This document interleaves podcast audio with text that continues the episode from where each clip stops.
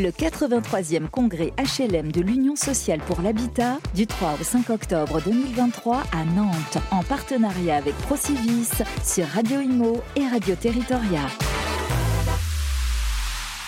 Et eh bien voilà, je prends la suite de notre ami Fabrice Coustet qui était avec nos amis de Promotelec pour parler de rénovation énergétique, bien évidemment.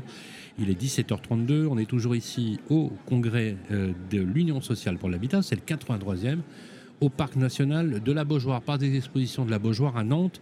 Euh, on a de la chance, il fait bon dehors, donc c'est presque un temps euh, estival. Voilà, on fait un petit peu le parcours de la planète immobilière des différents opérateurs qui, euh, effectivement, bossent directement ou même indirectement avec le monde de ce qu'on appelle le logement euh, social. Euh, je vais saluer la présence de notre ami Stéphane Glucksmann qui est avec nous. Bonjour Stéphane. Bonjour Sylvain. Stéphane Glucksmann, directeur général adjoint de Citia Immobilier. Tout à fait. Merci d'être avec nous. Alors, on va mettre les pieds dans le plat tout de suite. Ça fait plusieurs années, presque cinq ans maintenant, que Citia Immobilier, qui est un acteur privé, administrateur de biens, syndic de copropriété, de transactions, capillarité nationale, l'acteur majeur de l'immobilier dans ce pays. Pourquoi Citia est allé vers le logement social et en quoi vous aidez-vous le logement social à opérer finalement la mise en copropriété, mais aussi l'accession sociale à la propriété Vous beaucoup de questions quand même, Sylvain. Je vais d'abord repréciser que surtout Citia, c'est le groupe Arche et que c'est surtout une entreprise familiale. J'insiste là-dessus parce que c'est tout l'ADN de notre entreprise, c'est euh, d'être indépendant et euh, d'avoir un, président euh, fondateur très actif dans la gestion de son entreprise.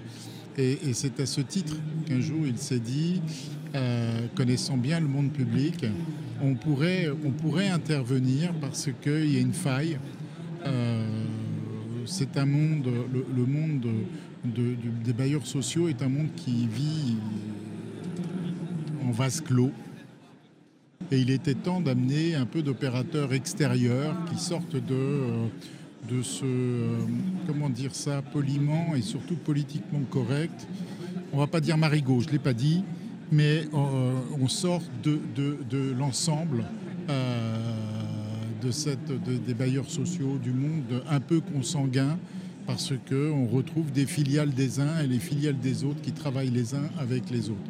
Donc nous on arrive, on est euh, tout jeune, euh, mais étant tout jeune dans ce métier, euh, on n'a aussi pas d'a priori, et donc on est très ouvert à s'adapter à la réalité et aux besoins du marché. Alors, qu'on comprenne bien, vous, vous savez mettre en copropriété des bâtiments qui sont donnés en bloc. Autrement dit, je précise, un immeuble qui est géré en bloc, c'est-à-dire avec un seul propriétaire exploitant qui est l'OPH ou le bailleur social, souhaite opérer dans cet immeuble un accès à la propriété. Donc il va proposer à ses locataires d'acheter le bien qu'ils occupent. Tout à fait. Vous pouvez vous en occuper. Nous faisons ça. Nous faisons ça. Mais, mais quand vous le faites, vous le faites aussi le règlement de copro. Oui, enfin, souvent le bailleur social, il a sa propre structure de commercialisation pour vendre à ses, euh, occupants. parfois, euh, il, n'arrive pas à trouver euh, toujours les occupants pour acheter, ou parfois il fait une opération neuve et sur son opération neuve, il a euh, des lots qu'il souhaite mettre sur un marché euh, mhm. plus privé. Et c'est là où nous, on peut intervenir par, la, par effectivement, vous disiez tout à l'heure, capillarité du réseau. Euh, on va rappeler, c'est plus de 250 agences et, je ne parle pas des autres réseaux que nous avons, puisque Citia, ça fait partie d'Arche, mais également Century 21, Nesten, Guilloquet, euh, et il me manque la forêt, voilà. Et donc, euh, lorsque l'on a, euh, lorsque l'on propose une offre de commercialisation à un bailleur social, on, est complètement perméable sur les autres réseaux. Et donc, on peut aller, ça fait près de 3000 points de vente en France. 3000 points de vente en France. Donc, ça veut dire qu'aujourd'hui, le terrain de jeu, finalement, il est national. Autrement dit, n'importe quel type de bailleur social pourrait, par exemple, s'il veut opérer pour la mise en copropriété, comme par exemple l'accession sociale, puisqu'on a des bailleurs mhm. qui ont leur, organe de distribution éventuellement, mais il est possible aussi que d'autres bailleurs sociaux souhaitent solliciter les sociétés pour vendre leurs biens. Donc ça veut dire qu'on peut euh, utiliser les réseaux du, de la galaxie d'Arche éventuellement pour, pour opérer Ou est-ce que euh, la structure représentée pour accompagner les bailleurs sociaux opère complètement les métiers Alors, c'est-à-dire qu'on a ISH, euh, qui est notre structure, effectivement, qui est le point d'entrée euh, des bailleurs sociaux et qui va après faire la distribution de la balle au mieux. C'est-à-dire aux cabinets qui sont de proximité, aux cabinets qui ont les meilleurs résultats. Mhm. Et on va donc euh, décider à qui on attribue euh, le programme que l'on pourra avoir à commercialiser. Et puis l'autre, l'autre partie importante, c'est la mise en copropriété. Fort d'une expérience de plusieurs dizaines d'années euh, dans la gestion de copropriété, aussi bien de copropriété ancienne que de copropriété récente, voire neuve, euh, nous pouvons intervenir du, début, c'est-à-dire du règlement de copropriété, au calcul des charges et la mise en copropriété. Et, ça, il y a un vrai savoir-faire sur le sujet. Alors, justement, euh, quand on voit l'activité des bailleurs sociaux, on se rend compte que euh, les syndics de copropriété classiques, hein, privés, en termes de pricing, d'opérateurs, ne sont pas toujours dans, sur les mêmes registres, puisque le bailleur social veille, par exemple, à ce qu'il n'y ait pas d'explosion de charges lorsqu'il euh, donne l'accession à la propriété. Est-ce que ça veut dire que, par exemple, vous avez monté avec ISH, sur l'opération bailleur social, un modèle économique spécifique? On va, on va toujours, mais que ce soit pour une copro privée comme pour une copro entre guillemets qui vient du public euh, ou du social, on a toujours ce regard sur les charges.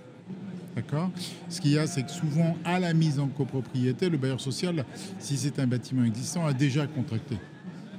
Et, donc, il a déjà ses opérateurs. Donc, vous reprenez On reprend, bien entendu, on adapte et on ne fait rien sans le bailleur social. C'est notre. Voilà, c'est avec lui que l'on travaille. Mais euh, la mise en copropriété, c'est important euh, d'expliquer, notamment lorsque l'on a des locataires euh, qui changent de statut, leur expliquer ce que ça comporte les nouvelles responsabilités, puisque euh, quand on passe de, locataire à euh, copropriétaire, on embrasse de nouvelles charges, mais de nouvelles responsabilités. Et donc ça, notre rôle est de les accompagner, de leur expliquer et de participer très en amont justement sur, cette, sur ces calculs de charges, qu'il n'y ait pas de surprise, euh, parce qu'il n'y a rien de pire qu'un copropriétaire nouvel acquéreur euh, et qui euh, arriverait, qui vient d'avoir son prêt et qui se rendrait compte que euh, effectivement il a des dépenses non prévues. Donc ça veut dire que finalement vous veillez, vous, vous faites attention à ce que quelque part vous avez pris soin de conserver les mêmes acteurs historiques du meuble, de l'immeuble qui était géré puisqu'il va être mis en copropriété et que vous arrivez à équilibrer les charges. Parce qu'on a des bailleurs sociaux qui sont très vigilants sur les charges. Est-ce que par rapport à l'activité habituelle, vous baissez par exemple vos honoraires sur le syndic Ou est-ce que vous avez une offre spécifique Non, pas est-ce qu'il y a une distinction je, vais compléter ma question. Est-ce qu'il y a une distinction dans la gestion d'une copropriété diffuse classique, en termes de pricing, par rapport à une prise de copropriété qui vient du monde du logement social? On, regardera euh, pour être au, mieux disant. Euh, ce qui est important, c'est euh, effectivement les missions ne seront pas tout à fait les mêmes. Il y aura une grande phase de préparation d'accompagnement. Et ça, c'est important et ça nécessite, euh, ça nécessite, euh, il y a un gros travail là-dessus. Donc ça, ça mérite, ça mérite rémunération. Et notre souci, c'est d'apporter le meilleur service. Et de la même façon que l'opérateur local peut avoir un choix d'une entreprise qu'il connaît bien mais qui est locale et sur lequel il pèse en poids un certain poids, mais nous, on a des opérateurs nationaux par le volume des 700 ou 800 000 autres. ce que je comprends, c'est que grâce au modèle entre guillemets industriel, hein, mhm. c'est une image, et de la massification de votre offre, et donc de pression aussi sur des achats de groupe que vous faites par ailleurs, parce que vous êtes une puissance de tir et de consommation qui est considérable, vous vous permettez, vous avez la possibilité d'être euh, sur des approches budgétaires on peut être euh, force de proposition, voilà. Sur le logement social, qui donc est compatible avec, avec la clientèle. Tout à fait. Parce qu'on sait que c'est des moyens, on sait que ce sont des ménages euh, à faible revenu qui accèdent à la propriété. C'est une très bonne chose, mais vous savez vous adapter. Notre souhait, c'est de, c'est la pérennité. Donc euh, quand on prend une copropriété, c'est pas pour la perdre un an ou deux après parce que la copropriété est devenue en difficulté, que les copropriétaires ne peuvent plus régler. S'ils ne peuvent pas payer leurs charges, ils ne payent pas non plus nos honoraires. Donc notre souhait, c'est de continuer à, fonctionner avec eux et s'inscrire dans la durée. Et pour cela, il faut apporter, un, le meilleur service, et deux, adapter notre service, effectivement, peut-être plus de réunions d'information mhm. en amont, euh, pas faire une assemblée générale où on envoie une convocation point à la ligne, euh, envisager des réunions de, euh, très en amont pour expliquer Comme vous l'avez fait quand on a réuni, par exemple, les conseillers syndicaux pour les, pour les informer, par exemple, sur les enjeux de la rénovation énergétique. Je rappelle que vous aviez connecté puisque je l'ai animé, donc euh, forcément je m'en souviens, pratiquement 140 000 copropriétaires dans plus, d'une centaine de villes. Hein. Oui, tout à fait, 170 villes de mémoire. C'était important d'informer. Plus on ira, le, rôle, le problème des syndics, si je peux dire, s'il y a un problème des syndics, c'est le manque de communication auprès de nos clients. Et donc, euh, euh, il est vrai que il est difficile pour un syndic de savoir qui est son client. Est-ce que c'est la copropriété? Ça, c'est le, le, l'aspect juridique. Le client, c'est la copropriété, mais, ce, mais, une copropriété n'est composée que de copropriétaires. Donc il ne faut pas les ignorer. Et plus on communiquera vers les copropriétaires, plus on ira vers eux en information, moins on aura de soucis et plus ils comprendront votre démarche. Dernière question. Euh, on, voit hein, dégradation du pouvoir d'achat. À cause d'une inflation euh, galopante, hein, on sera quasiment entre 7 et 10% de, taux d'inflation, une augmentation euh, corollaire euh, euh, des taux d'intérêt qui a désolvabilisé une bonne partie des primo-accédants. D'ailleurs, c'est là qu'on voit que l'accession sociale peut être intéressante, puisque avec des décotes, avec une approche prix qui est beaucoup plus intéressante, on permet à des millions et des milliers de Français d'accéder à la propriété avec un accompagnement réel. Est-ce que ça impacte votre activité aujourd'hui ou pas? Bien sûr que les hausses des coûts de l'énergie, des matières premières? Bien, entendu, il faut faire beaucoup de pédagogie parce que euh, il faut euh, le, principe d'une copropriété classique, c'est que j'ai des copropriétaires qui sont là depuis 35 ans, 40 ans, mhm. depuis la semaine dernière. Tous n'ont pas acheté le même, ils ont acheté le même appartement mais pas le même prix. Tous n'ont pas les mêmes charges financières et donc ils ne sont pas susceptibles d'avoir le même pouvoir d'achat de, travaux ou pouvoir d'achat tout simplement du règlement de leurs charges. Et donc là-dessus, il faut une approche très fine. Et c'est pour ça que euh, nous avons une partie transaction, bien sûr, dans nos cabinets. Et cette partie transaction est, la mieux placée pour pouvoir vendre les appartements dans nos copropriétés, parce que nous sommes ceux qui les connaissons le mieux et qui sommes susceptibles de savoir si on est dans un niveau de charge normal, voire supérieur, parce qu'il y a une particularité sur l'immeuble, et de l'expliquer. Une fois de plus, il faut durer et nous cherchons la pérennité dans les rapports avec nos clients. Je pense que c'est là une, bonne, une belle phrase de, conclusion.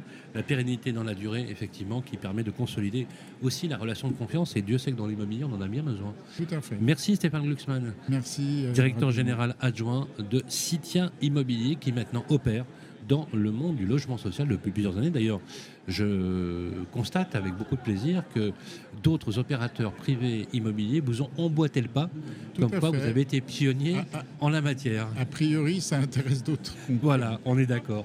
Merci Stéphane Glucksmann, très bon congrès. On se retrouve dans quelques instants. Le 83e congrès HLM de l'Union sociale pour l'habitat du 3 au 5 octobre 2023 à Nantes en partenariat avec Procivis sur Radio Imo et Radio Territoria.